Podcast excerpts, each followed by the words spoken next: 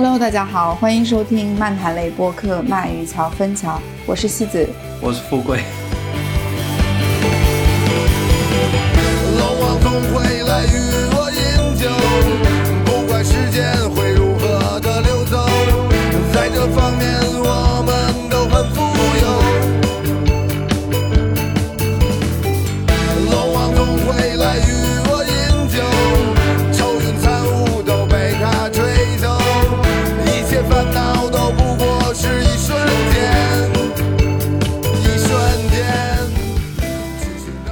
我们现在正处在新疆伊犁那拉提，在这里录音。呃，因为现在是我们旅途的半中央，因为是在旅途中嘛，所以我们带的录音设备是比较简陋的，整体的音质可能跟我们之前的节目会有一点点区别，会比之前差一点点，也希望大家可以谅解一下。那我们为什么在那拉提录音呢？是因为我们在那拉提住的这间民宿的老板，我们在前期跟他沟通的过程中，觉得他是一个非常有趣的人，并且他的人生也经历了好几次的转变。我们觉得这个事情非常有意思，可以来跟大家分享一下。所以我们这一次就是专门来采访他的，也是想要跟大家展示一下人生的另一种可能性吧，和人生的另一面。啊我们先请民宿的老板老胡来跟大家打个招呼。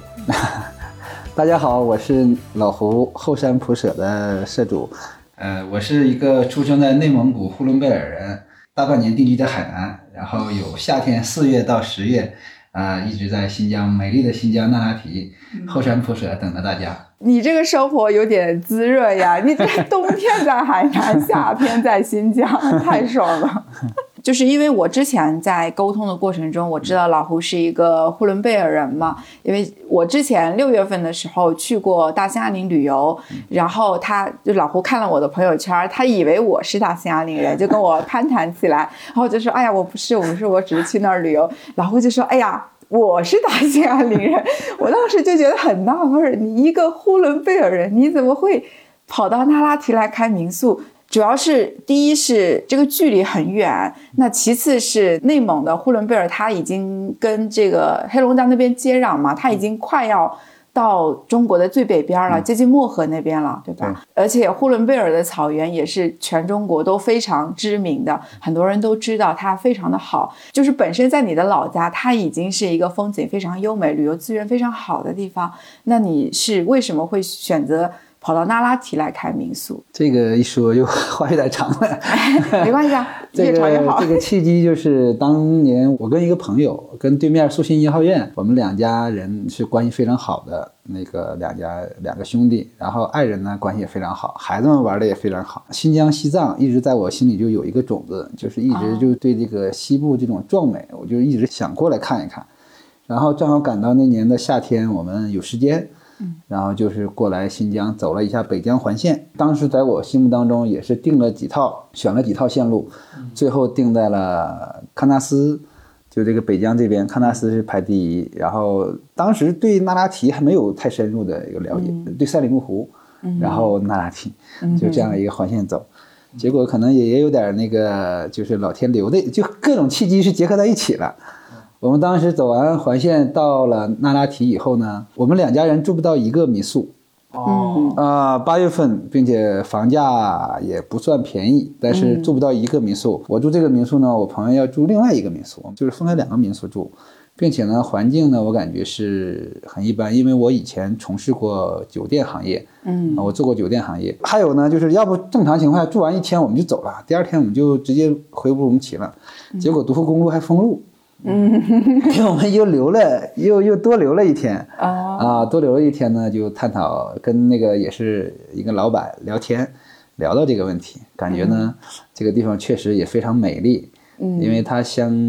空中草原嘛，它是咱们国家号称东方瑞士，在咱们国家也只有新疆有这种草原，嗯。就是它比较有层次，有草原，有森林，有雪山，嗯。啊，还有清华很很有层次，反正就吸引我，并且它的投资呢，我们能接受，嗯嗯，还有我们的工作呢，也是跟他正好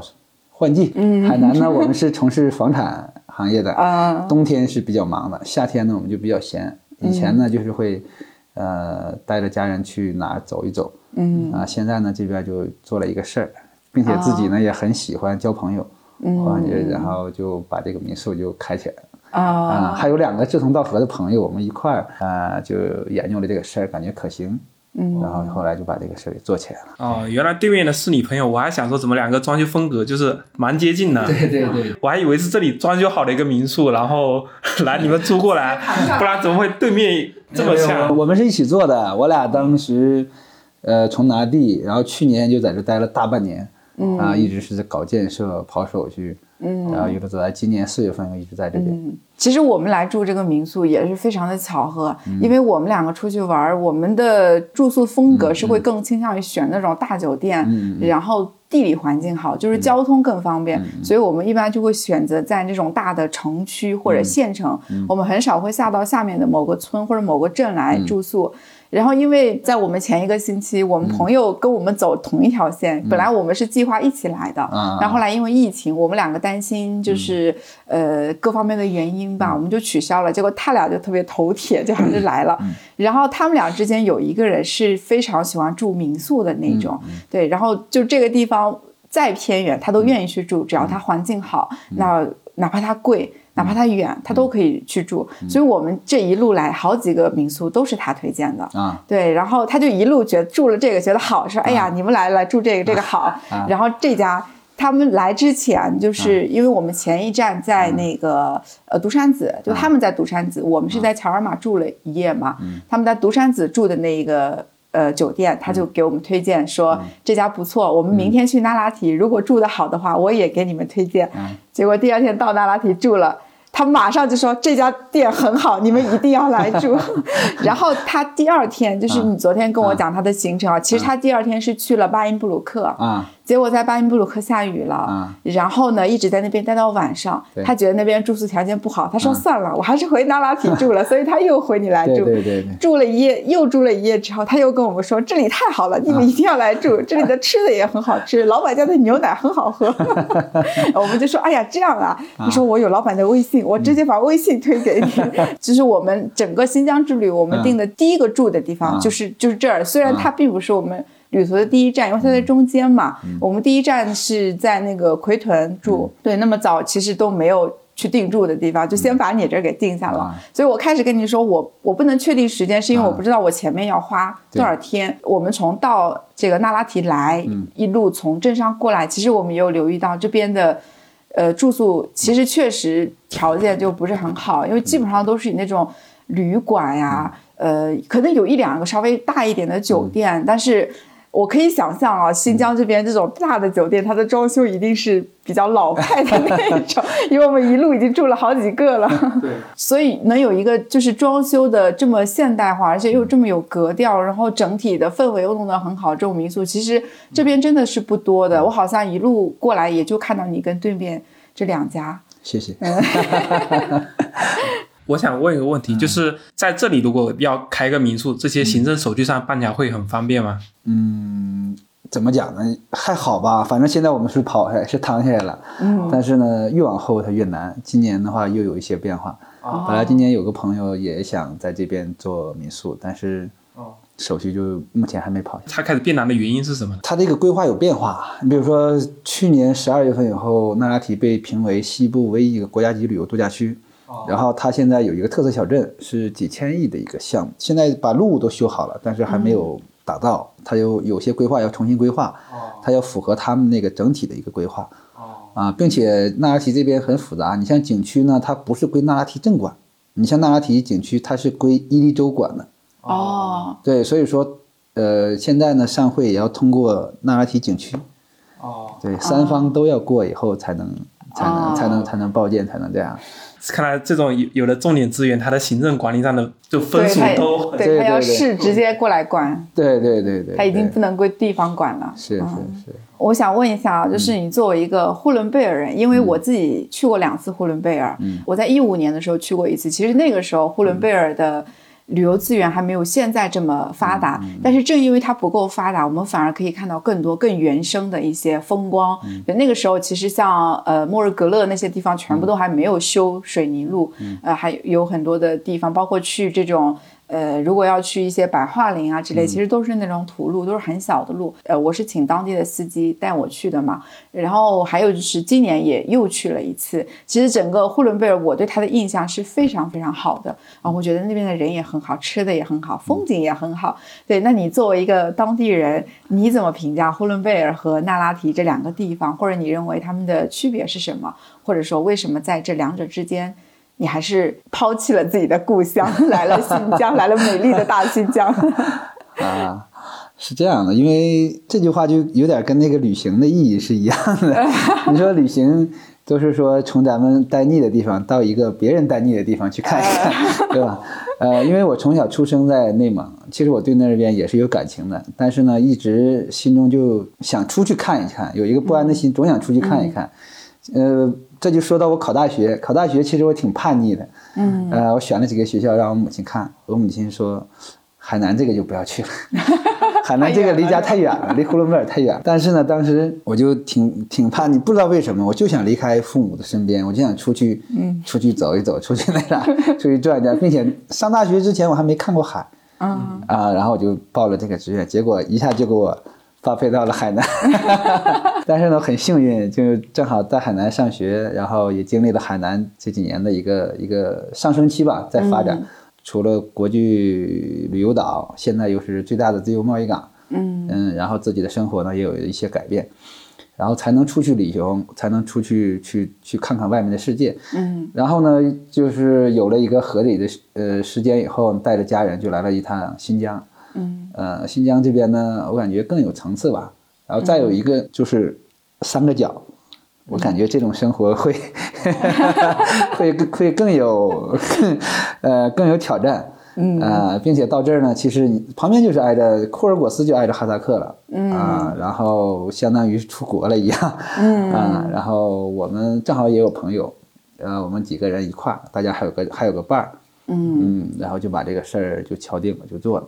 嗯，其实我们呼伦贝尔也非常美丽，但是它们两个草原呢是有区别的。对，呼伦贝尔呢非常辽阔啊，并且那个蒙古族居多，然后也非常豪迈，也非常好客。而这边呢，伊犁这边呢，它这个草原呢会更有层次啊，它是错落有致，是属于下面草原，上面森林，再有雪山啊，更重要它是有雪山啊，这个画面感会更强一点啊，并且这边的少数民族呢。是以哈萨克族，啊，哈萨克族为为主，嗯，对，也是游牧民族，对，也是非常好客的，对，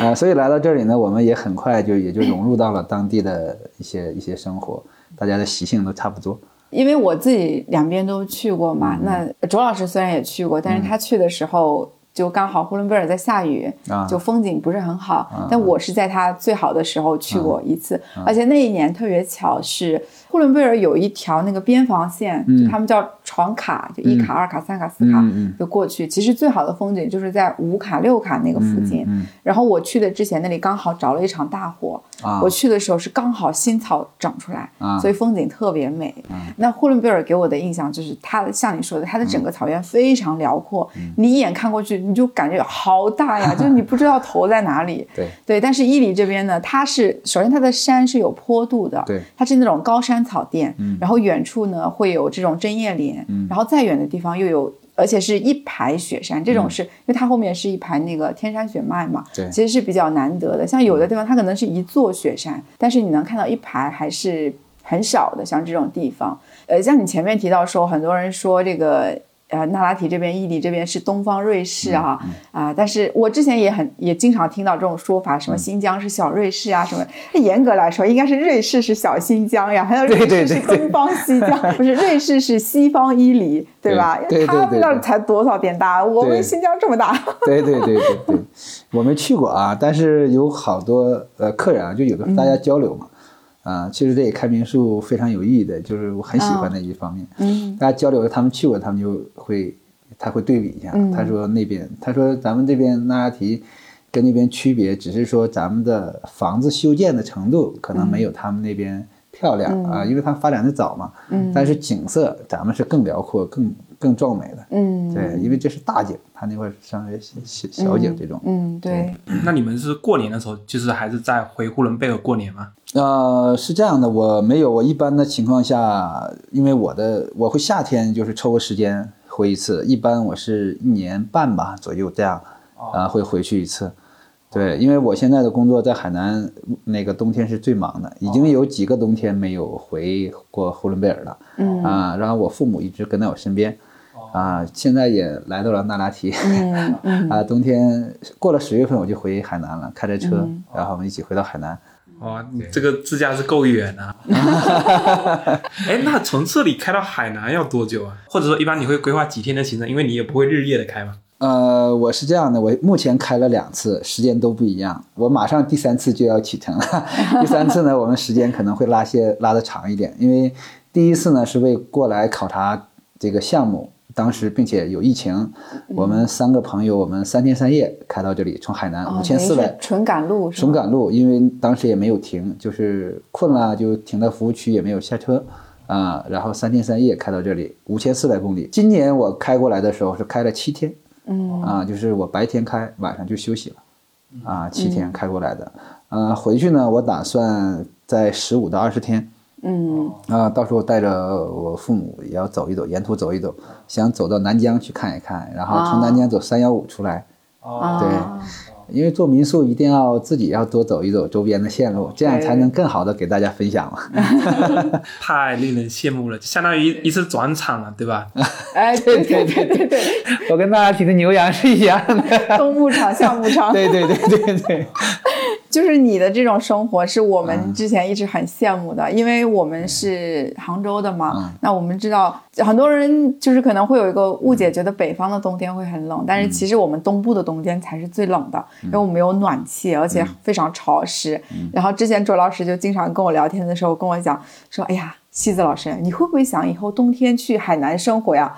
我说我想倒是想，那问题得有钱呐，你得可以不用工作，你可以几个月的时间去海南，然后你在海南还得有个房子，对吧？然后他就经常会跟我讨论这个事情，所以我们其实是一直很想要，就梦想着说，是不是可以一年里面只有半年的时间工作，然后我们在杭州工作，剩下的半年就去 海南 去待着，啊，如果想你一定可以的啊。再努努力，多赚点钱。你的父母来到那拉提之后，他们对这边这种生活，他们会不会有什么不适应呢？你要去说服他们吗？呃，是这样的，因为我父母他们首先呢，他们当时就是因为我在这边嘛，啊，父母他有的时候，呃，向他向他们求救，希望他们过来支援支援我，啊，然后我父母过来以后呢，目前他们都很适应，因为这边的气候其实跟呼伦贝尔的夏天，呃，差别不大，只是它的紫外线会强一点，啊，但是呢，这边有几个非常特，就是非常好的，这边是没有蚊子的，那拉提是很神奇，那拉是那拉提是没有蚊子的。啊，你要跑出六十公里的新源就会有蚊子，啊，跟它这个气候跟它这种环境应该也有关系，并且这边的温差大呢，它的水果和蔬菜也都是非常、非常非常好吃的，嗯、然后父母没有什么太大的一个那个反差，呃，跟家里面气候什么都都很一样，对，呃，老人唯一就有一个就是思乡嘛，就是思念他们的朋友啊、家人，因为。呃，几十年都是在那边，朋友圈都是在那个位置。对、他们也会今年会回去。冬天的时候，我跟他们带他们回到海南以后，呃，他们先会飞回呼伦贝尔，在呼伦贝尔过冬，然后明年再过来。嗯，对，大概是这样计划。对，我觉得可能北方的人还好一点啊，像我的印象里，这样我们像我是福建的嘛，就我们那里的，如果上一辈的人，他就很难很不愿意离开自己的家乡，他觉得你出了这个城市，他都觉得算是去远方了。啊，因为我们那里方言也很多，其实你到另外一个市，方言都不一样了嘛。然后他们那边人可能也也不太愿意讲普通话的，对所以他们就觉得去了另外一个城市，他们都都觉得很困难。嗯对对，是的，所以我们两个就是跟你刚好就是怎么两个极端吧。像你是去了一个离家最远的地方上大学，我们两个就是他是在就在自己家那个市，我就是在隔壁市，啊 就都离家里很近很近。啊，对，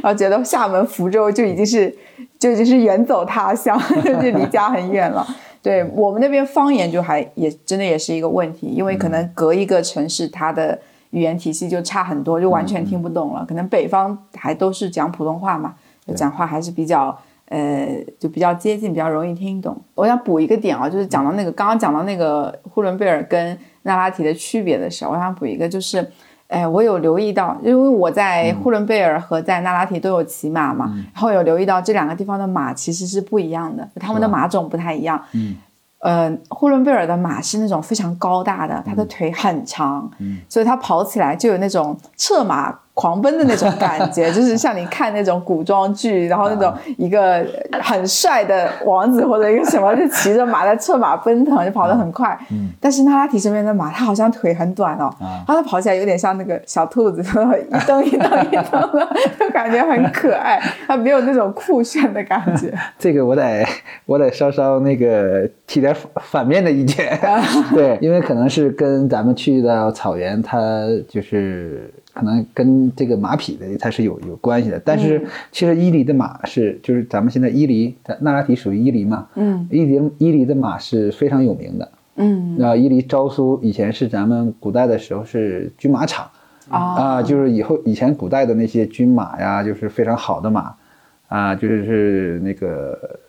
汗血宝马，嗯。都是从这边出来的。对，现在昭苏那边也有一个天马节，嗯。啊，它那的马匹也都是非常上乘的。啊对，但是可能那拉提这边呢，因为在山区，啊，它嗯的就是有些马匹它也不会就是特别的高大，嗯。是这样的，啊，是这么一个情况。对，啊补几句，它其实有一个区别是这样的，像云贵高原那里的马，就是他们有的马它是有那个运输需求的，就马队什么运东西，它要往外运输嘛，所以它这种马的话，它就会它就不会那么高，但是它的哎它它的耐力就会好很多。对对对对，但是在内蒙里面，它的马其实不太是用来驮东西的，嗯，它的马是交通工具，驮人的。所以它们品种就发展的方向就不太一样。对，对，山区跟平坦的它是有区别的。嗯，因为我就是看这一路有看到很多牧民嘛，就很多包括大马路上也有很多骑马的人，我就感觉他这个马。虽然看着是挺快的，但是好像就是不太酷炫。你知道那个马跑起来一蹬一蹬一蹬的，就很可爱。那我们聊下一个问题啊，呃，因为你的民宿也是在疫情期间开始开起来的啊。其实，首先第一个问题就是，呃，我挺奇怪的，就是因为其实疫情对于整个旅游业和服务业的冲击都很大嘛。那你为什么会选择在那个时间点，你啊，你还是坚持说我要开这个民宿？那第二就是疫情这个事情对你整个这个过程有没有什么影响？嗯，呃，这个是这样的，当时我们也在论证这个事儿，并且周围很多朋友都说，啊、疫情期间，呃，不利于去动用更多的资金，嗯啊、你把资金揣在兜里可能是最安全的。但是我们当时，首先国家对这个疫情的这个力度，我认为这个有信心是迟早会过去的。再一个呢，我跟我们这个性格也有关系，对吧？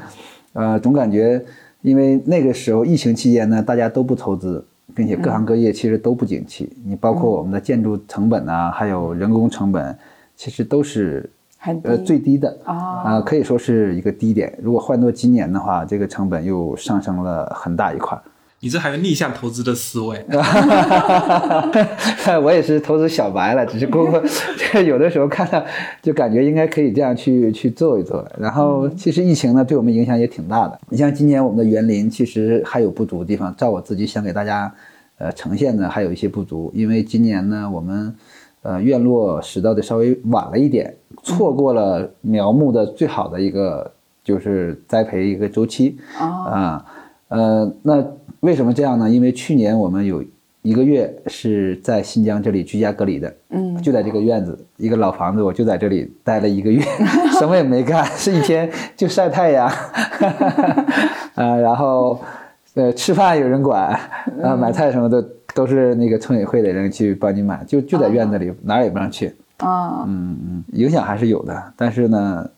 嗯，整体来说还还好，把这个民宿今年也是给、给大家呈现出来了嗯。啊。你你这民宿其实现在我感觉运营的还不错啊，因为之前我们来之前想要你你跟我说那一天就十五号那天，你说你们还满房了，因为现在其实是整个那拉提旅游的已经接近淡季了啊，我们在整个景区都游客已经非常少了，车子也很少，路上也没有什么人，这种情况下你这还能 满房，说明真的是很 就是这个怎么怎么说呢？要做的很好，人家才会愿意来住嘛啊、啊，然后等会大家关照。对，然后这里你可以呃，就是你可以稍微再详细的介绍一下你的民宿。啊你可以讲一下，如果听众朋友们以后来那拉提旅游的话，然后想要来这里住也可以，可以 可以直接加我们小助手的微信，然后我们把老板的微信推给你。好好好好好，当时这个做这个民宿呢，其实是我们还有两个两个合伙人，嗯啊，这两个合伙人有一个是他是搞艺术、搞搞画画的啊啊，所以说一些我们的品控啊是让他去把一下关的啊啊。然后呢，这是我们三个人，我第三这个数字是很喜欢的嗯啊。然后我们民宿是分为三个组团，其实不大啊，但是我把它分为三个组团，我有一个望山组团，有一个西云组团，还有一个清音。嗯啊，其实望山呢，就顾名思义，直接就可以看到前面的那拉提的后山啊，推开窗。然后西云呢，就是推开窗比较浪漫嘛，大床房嘛，对对对，给大家这么一个名词。然后下面那个套房呢，清音套房呢，就是因为咱们的民宿前面有一条古乃斯河，它是比较私密的一个空间。啊、如果晚上你坐在那里开开窗，静静的可以听到前面的一个流水的声音。哦对，呃，做这个民宿呢，主要想提供一些咱们城里所不具备的一些生活当中，其实也是最宝贵、最原始的一些呃、嗯生活体验。你对，比如说这边的好的空气、好的食材嗯啊，还有就是前面的呃流水声，包括星空，嗯。对，就看一些这些咱们城里目前大家比较奢侈的，咱们小时候都能看到的，但是咱们已经离它呃有有好多年 比较遥远的一些东西对对，希望大家在这里能给大家呈现出来。并且我们民宿呢，一个理念就是我们不会发力过猛嗯啊，就是想让大家在旅途当中呢住着很舒适，包括我们的备品呐、还有我们的这些呃洗漱用品，嗯呃，都是我们亲自去挑选的。嗯，啊，，还有咱们的床品以及枕头，因为我自己是做过酒店的，嗯我是在三亚文化东方做过几年酒店的，啊、所以我了解这个一个品控的东西。呃，枕头大家对住宿的一个需求是很关键的，对对啊，，但是呢，我不可能达到百分之百能够让大家满意，但是呢，我每个床上我会配高低不同的两种枕头，让大家去选择，尽量能够满足大多数旅客的一个 居住体验。对对对对，其实我们自己也挺明显能感觉得到的。像我和卓老师是对于床品，嗯呃，要求比较高的人。我们因为我们自己家用的床垫、嗯枕头都是那种很贵的，包括被子、嗯啊，包括这个毯子，嗯、都是买的是可能已经是要接近最好的那一种了。啊就是我们对睡眠的环境要求非常高。嗯然后我们平常出来旅行，其实遇到的。最大的一个问题嗯就是，大部分的酒店其实都不符合我们自己的睡眠习惯。嗯这个这个跟这个好就是贵跟便宜没有关系啊，哪怕我们住的是五星级酒店嗯，其实它也未必适应我们的这种要求。而且像这种自驾游，因为很累嗯嘛，你白天要一直在开车，所以晚上的睡眠和休息是非常重要的。嗯我们昨天到这里之后，其实能明显的感觉到这边的，就不管是被子还是床垫还是枕头，就整体就睡得很舒服。像我们之前的有几站，其实睡得都都不太好。当然我们也没得选，就是可能那个地方它住宿条件只能这样了但是也不便宜啊，就是他们也不便宜。对，像很多它那种酒店，比如说它贵一点，它其实就是在市中心地段好一点，然后它可能就是房间给你大一点，这就是他们认为的豪华了。然后其实他们被子或者怎么样，其实都很硬啊，或者枕头怎么，你扯扯开被子那一下，你就感觉哦，这这个是很普通的，就睡眠质量肯定是很普通的。你们这边昨天晚上我被子一拉的时候啊，也是感觉整个感觉你就会挺温馨的感觉吧，就是我甚至有一点。像那种深秋的时候，就是家里面那种刚晾完被子，然后你你第一晚睡的那种的那种温馨的感觉。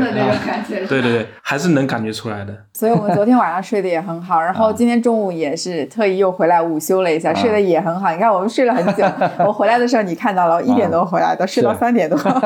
可以可以可以，对，像我们之前在那个。呃，那个地方叫什么？独山子，对吧？我们之前在独山子住的那个酒店，当时周老师就说了一句：“哎呀，这个酒店真是把钱花在刀背上，就是你能感觉到他也是花了钱的，他也是想要用心在做这个酒店的，但是好像都花在不必要的地方，然后对我们很重要的地方，好像钱都没花。对，那个酒店特别无语，它控制空调的地方，它有三个面板，三个面板，里面有三个地方可以控制空调，就是进门的有一个，啊然后床旁边有一个，然后还有一个，嗯。但这三个里面真正只有一个能够有效的控制，而且这个控制之后空调还是坏的，就是它还不给力。他用的那种就是那种面板的，就是液晶面板，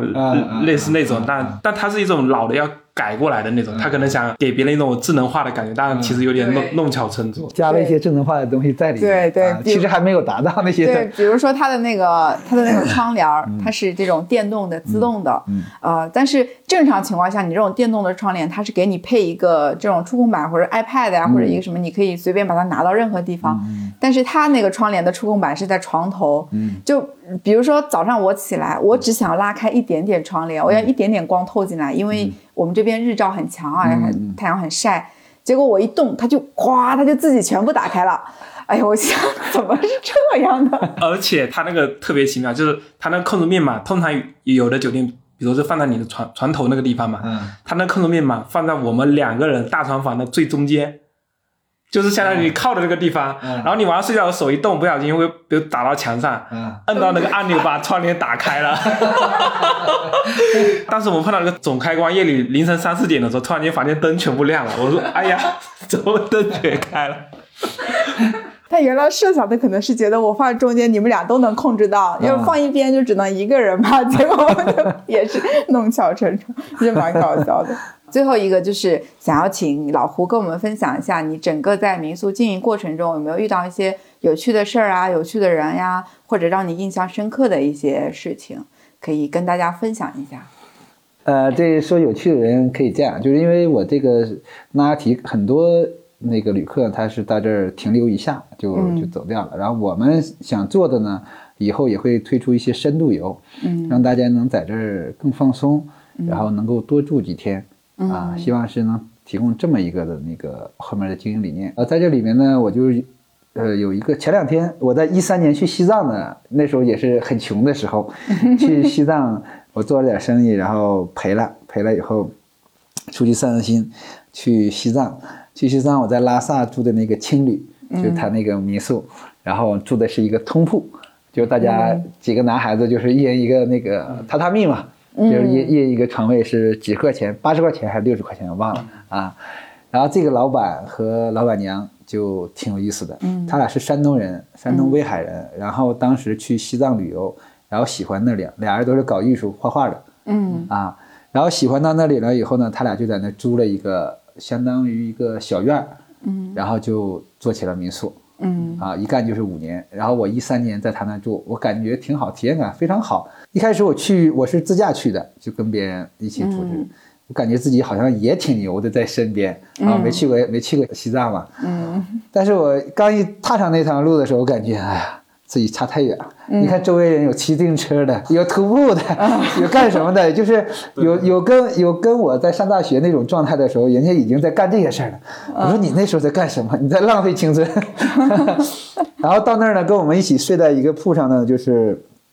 就是几个小伙子从山东骑自行车去的拉萨。啊啊，然后我们晚上就在一块儿聊了很多东西啊，很多有趣的东西。现在还有微信，嗯啊，然后结果有意思的呢，就是很多事情就是缘分很奇妙，嗯啊，结果呢，我兜兜转转，我是在二零二一年我在咱那拉提啊开这个民宿开业了。结果在九月初，我们一直都有微信跟那个老板，嗯因为他俩是现在他俩转战到了威海，回他们的老家，在威海又开了一个民宿，叫五色风马民宿。呃，然后呢，他没有疫情的话，他总会去各个国家去，每年他都会有几个月的时间出去、去旅行、啊。然后今年呢，他来到咱美丽的新疆，我看到了他的微信，我就第一时间我就给他发了信息，我说老板娘一定要来，来那提一定要住后山铺社啊，咱们好好聚一聚，坐一坐。对，我已经不是当年的我了。呃，不不不不，不是不是这个意思，不是这个意思，因为我感觉就是民宿的元素要有这些东西，要需要他给给我这边呃传授一些经验，然后注入一些好的东西。然后那天我们就在一起吃个饭，然后又聊了很很久，但是他们的行程比较匆忙，因为有同行的嘛，啊。他说等回头有机会四五月份的时候，他们想组织几个人过来写生，嗯。对，来这边写生。啊啊，然后我这边呢，现在你看我在书房那块儿，我弄了一个一体机，我以后想做的也也有更多的一个分享，一些文化在这里面，比如说哪个达人过来啦。啊，比如徐新老师过来了，可以有一个分享会啊，大家 今天跟那个跟咱们的那个客人，咱们大家一起坐在一起聊聊天，嗯。啊，分享一个我旅旅途的一个趣事，嗯，对分享昨天车掉沟里的事情。对，这就是做民宿一个初衷，并且我也很喜欢交朋友，对，呃，旅途当中嘛，就是就是结交形形色色各种各样的人，嗯嗯。刚刚听到你讲那个拉萨的事情，也想到我之前去拉萨那个事情，也是跟你这个有点像，很奇妙的。我那时候是搭车去的嘛，就是我在路上，就是比如我在这个线，我知道肯定有车往下个线，但是我不知道我要我能不能搭到车，或者我大不了坐他们的班车。其实你一站一站是能去，只是没有长途的。然后我到了拉萨之后，我我感觉自己挺牛的，比那种坐飞机来的总总是要好的吧。然后我刚好在那个八角街走的时候，不是进个奶茶店，嗯他们那个奶茶是当地人开的一家奶茶店，他们奶茶店不像我们就一个人分一桌哦，它就是一个小院子，然后位置那种很老的那种桌椅，一个人坐一个位置，就是把你安排在一起，他那一壶给你上在那里，然后你就坐那里了，然后我就相当于我那一桌就是坐了其他几个游客，然后我碰到一个女生，还是个大学生，她说我是搭卡车过来的，搭货车，货车不特别慢嘛，那我是搭货车过来的，而且我在路上都没有付钱，因为可能有的货车司机他可能需要有人聊天嘛，也可能因为她是个女生，她说我就我不花钱搭货车来的，然后还有一个人说我是骑自行车上来的，就是因为他更黑一点嘛那种，我觉得啊牛逼牛逼牛逼，然后还有一个人超级黑，他说我是徒步过来的，走走了几个月，我我们这一坐在里面，然后他们问我我是怎么来的，我说不要问，普通游客，是的，是的，确实那个我感觉西藏、西藏和新疆是一个比较，就是你来了还会再来的，嗯，还你来了还会再来的一个地方。嗯，对。其实新疆这一块儿那种骑行族也很多，像独库公路上，因为它不能通大车嘛，它你你要么自驾的，你要么就是去骑行。其实我们一路上也有看到很多骑行的人，其实这条公路也是很适合的，可能是也是骑行族心目中的一个梦想，一个理想花园。嗯，这条线路就是骑行骑行的比较高级的路段了。对 对对，对嗯，那我我们今天要分享的内容大概就是这么多了。我们不管是在这里住，还是说在那拉提玩，其实整个呃行程过程中都是非常开心，就是非常舒适的，也非常欢迎大家来那拉提旅游。这个地方真的非常值得每一个中国人来一趟。然后也非常感谢老胡愿意抽出时间接受我们的采访，来录这一期节目，也是很开心，也认识一个新的朋友。谢谢老胡。嗯，那我们跟大家拜拜。拜拜。我手机，他们穿着耐克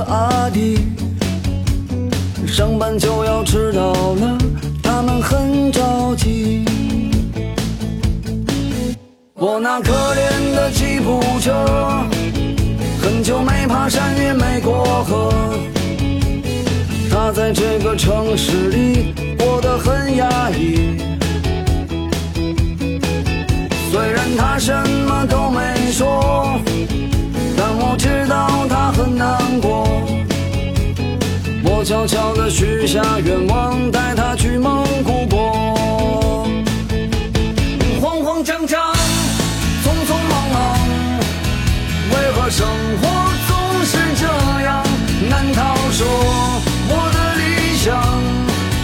就是这样